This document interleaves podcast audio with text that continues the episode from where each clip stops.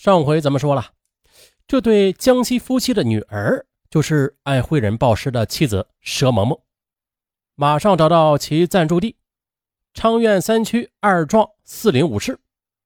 王秋龙随着宋队长来到其住处，可是没想到这小楼已经人去楼空了，房子也将被拆除，并且每个房间都已经被撤空了，里边是一片狼藉，凌乱不堪。这追根溯源，找到了房东。房东呢是个徐州人，买下这栋三室一厅的小楼之后，自己不住，出租给二房东。二房东又分割成六个小房。分别的去出租，最后呢，侦查员又追踪到了二房东。接着，民警王秋龙拿着被害人的照片，问他：“你对这个佘萌萌有什么印象啊？”二房东说了：“我对他印象吧，挺深刻的。此人性格内向，不太喜欢与人交流，也是独来独往的。我也没有见着有人找他。嗯，他身高是将近一米七左右吧。”体型微胖。接着，宋队长又让其介绍一下其他租界人的情况。二房东讲不清楚，王秋龙则让其画张租界人员的草图。北面第一间住的是两个男子，北面第二间住着佘萌萌，北面第三间住着一个男子。于是，侦查员们就先找到了南面的第一间租界的夫妻。但是两人不在苏州，而是在北京。通过电话联系，这对夫妻中的丈夫回忆说，住在他们对面的那两个青年男子吧，其中一个较胖的男子，大概是二零一四年七月搬进去住的。到了十月，胖男子离开了，剩下一个瘦男子独住。这瘦男子十一月份消失过半个月，可这后来又回来了。北面的第二间。住的是独身女子，十一月份突然的就销声匿迹了。于是这侦查员们又找到了住在北面第三间的男子，此人看上去是个老实人，有正当的工作。他对侦查员是这样说的：“北面的第二间住的女子突然不见了，也不打招呼。她平时见我啊，都是打个招呼的。”啊，接着南面的第二间和第三间租客都找到了。并且均排除了嫌疑，唯有北面的第一间的那个瘦男子不正常。十月中旬突然离开半个月，又是一人居住，并且这面貌猥琐，尖嘴猴腮的。呃，虽然不能以貌取人呐啊，但是这面相啊也确实的，有时候能从侧面反映了一个人的一点东西啊。经过了解的，北面第一间住的瘦男子。叫高白龙，二十三岁，河南平顶山人。这刑警队技术员对其居住的房间又进行了仔细的勘查，墙上和地板擦拭的干干净净的，没有找到一点蛛丝马迹。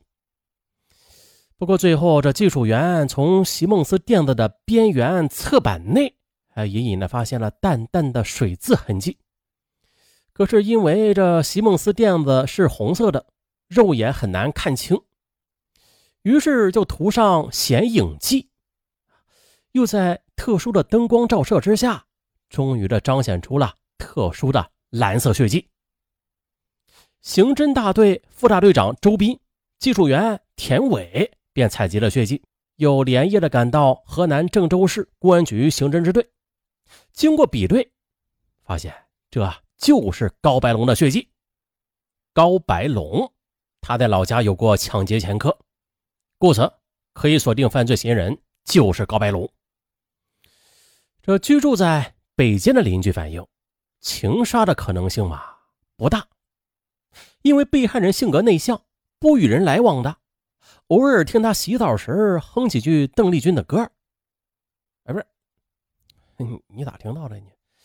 经过技术部门研判的。高白龙曾经与一位叫王薇薇的女子来往密切，于是警方又找到王薇薇。王薇薇她说：“我曾经与高白龙谈过恋爱的，不过在二零一四年十二月份我们就分手了。高白龙是在一五年的十一月突然打我手机，说向我借钱，我就借给他几百块钱。哎，有意思。侦查员感到有戏，便进一步的追问下去。王薇薇呢，又道出了一个细节。他说的，高白龙给了他一张苏州市民卡。经查的，这张卡十一月以前的轨迹与被害人基本是一致的。可是，在十月中旬以后啊，就改变了路线，而其路线呢，与王薇薇上班坐车相同。在侦查员的追问之下，王薇薇还回忆说，当时吧，高白龙手上有道很深的伤口，他跟我说的是在公司上班的时候被机器割伤的，但是当时我看到那伤口是波浪形的，不像是机器割伤的。啊，接着。通过技术部门的判研，高白龙与另外一名男子陈大军来往很密切。又经过五天的摸排走访，侦查员们终于是搞清了陆大军在盛普的一家公司打工。于是宋队长、吴队长便带领王秋龙等侦查员找到了陈大军的住处。面对侦查员们的提问，他也是坦然地回忆起了2014年的年底与高白龙接触的过程。二零一四年的十月底，在盛普一家外资企业的同事高白龙突然打他手机，问他在哪儿啊？陈大军就告诉高白龙说在临港村。他跟他说呀，那里挺不错的，可以自由上网吧，也不需要身份证，过来找你玩。陈大军答应之后的，他当天呢就找了过来。于是陈大军就带他去网吧一条街。高白龙在电脑游戏方面玩的非常的娴熟，于是接下来的几天里，他就住在陈大军处，整天的去网吧玩游戏，这是半夜回来睡觉。啊，陈大军与高白龙其实也并没有什么交情，只是点头的同事关系。但是高白龙他脸皮厚啊，吃住在陈大军处，呃呃还要借钱，但是陈大军给拒绝了。于是高白龙白吃白住了半个月，这才决定搬出来。他回家取了东西，陈大军给他找了个邻村的住处。又到了二零一五年的五月初，在大桥边，他又碰到了高白龙。这陈大军就问他：“你还住在那儿呢？”高白龙则点头称是。接着，为了防止陈大军通风报信，宋队长就请陈大军不要离开。并且带路一起去松岗村的高白龙的住处。深夜十一点，四人随着陈大军来到松岗村。这村里边一片宁静，只有远处传来几声旺财的声音，啊，使得乡村显得更加的幽深寂静。为了防止惊动高白龙，这小车啊就停在村口。一行人借着月光。悄无声息的随着陈大军向漆黑的深处给摸去，又经过七拐八绕的，终于摸到了高白龙的住处。抬眼望去，满天繁星，这小楼又黑，里边没有灯光，寂静无声。看来这人不在家。上车离开乡村之后的，又请陈大军带路，前往网吧一条街。这宋队长坐在车上看着陈大军。啊，以避免引起高白龙的警觉，啊，防止其逃逸。于是侦查员就买了三份炒饭快递，各自的拎在手上，就假装是送饭的，一家一家的网吧去寻找目标。大半夜下来，搜寻了二十多家网吧呢，却不见其踪影。无奈呀，又回到松岗村高白龙住处去守株待兔了。为了保持体力。凌晨时分，又换上了几名侦查员，分别的在东西南北四处的去蹲守。终于的早晨九点多钟，高白龙从远处晃晃悠悠的回了家。可是专案组接到报告之后的，下令不准动手，严密监视着，等候大队人马赶到之后统一行动。半个小时之后的，大队人马浩浩荡荡的赶来了，警车闪着警灯。把现场都给封锁了，荷枪实弹的警察将那座民房也是围得严严实实，就如同铁桶一般。好了，天时地利人和，行动吧！荷枪实弹的侦查员一脚便踹开门，刘大队长则高喊：“高白龙，是！”屋内的男子一个冷战，冲进去的侦查员便如猛虎扑食一般的将其给牢牢扭住了。高白龙呢，见此阵势，他也明白了，当场跪地，束手就擒。只见他身着粉色长袖衬衣，下面穿着淡色的牛仔裤，其床头的墙上居然还挂着被害人佘萌萌十多寸的大照片。床上那绿白格子的床单也是被害人的，还有床头柜上的护肤品也是被害人的。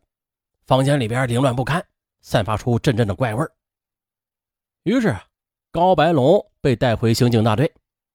仅仅一个回合，他便交代了杀人原因和经过。这起因实在是有点荒唐可笑了。那是在二零一四年十一月二十日上午。住在隔壁的佘萌萌，她敲开房门之后，一脸愠怒的指着高白龙：“你把收音机开的轻一点，我睡不着觉。”高白龙正听在兴头上呢，见他一脸怒气，就不服气的说：“不是，我听音乐关你屁事啊！”可佘萌萌解释说：“不是的，我要上夜班，我睡不着觉。不是你睡不着觉，跟我有什么关系啊？哎呀，不讲理是吧？”于是啊，两个人就激烈的争吵起来。最后，高白龙也是威胁他说：“你信不信我弄死你啊？你敢？”高白龙一时冲动啊，随手就拿起一把菜刀，朝着佘萌萌的脖子上咔嚓砍了过去。而佘萌萌在初期也是抓住了他的手臂，拼命的抵抗，并且用牙齿咬他的胳膊。但是这女子的力气，她毕竟是抵不住年轻力壮的男子的，更何况她手持菜刀呢？高白龙杀人之后，他感到后悔了，但是已经无路可走，便开始用菜刀去碎尸。两天后，他将尸体分成六块，又分别的扔到了远处河里和桥洞等处，并且将沾有血迹的衣服和床单都给烧毁了。最后，将床上和墙上的血迹又擦拭干净，退了房间，溜之大吉。高白龙一口气交代完之后，又带着刑警来到抛尸地点。只见呢，一艘废弃的小船，在这个芦苇的深处，这里空旷荒凉，人迹罕至，很难被发现。侦查员又在小船里和桥洞内找到了尸体的其余部分。至此呢，五幺九杀人碎尸抛尸案全线告破。啊，这是一起荒唐的案件啊！哪儿荒唐了？就是案件的起因，仅仅是因为一次的噪音，造成的血案，确实呢，让人难以置信啊！好了，就这样，咱明天不见不散，拜拜。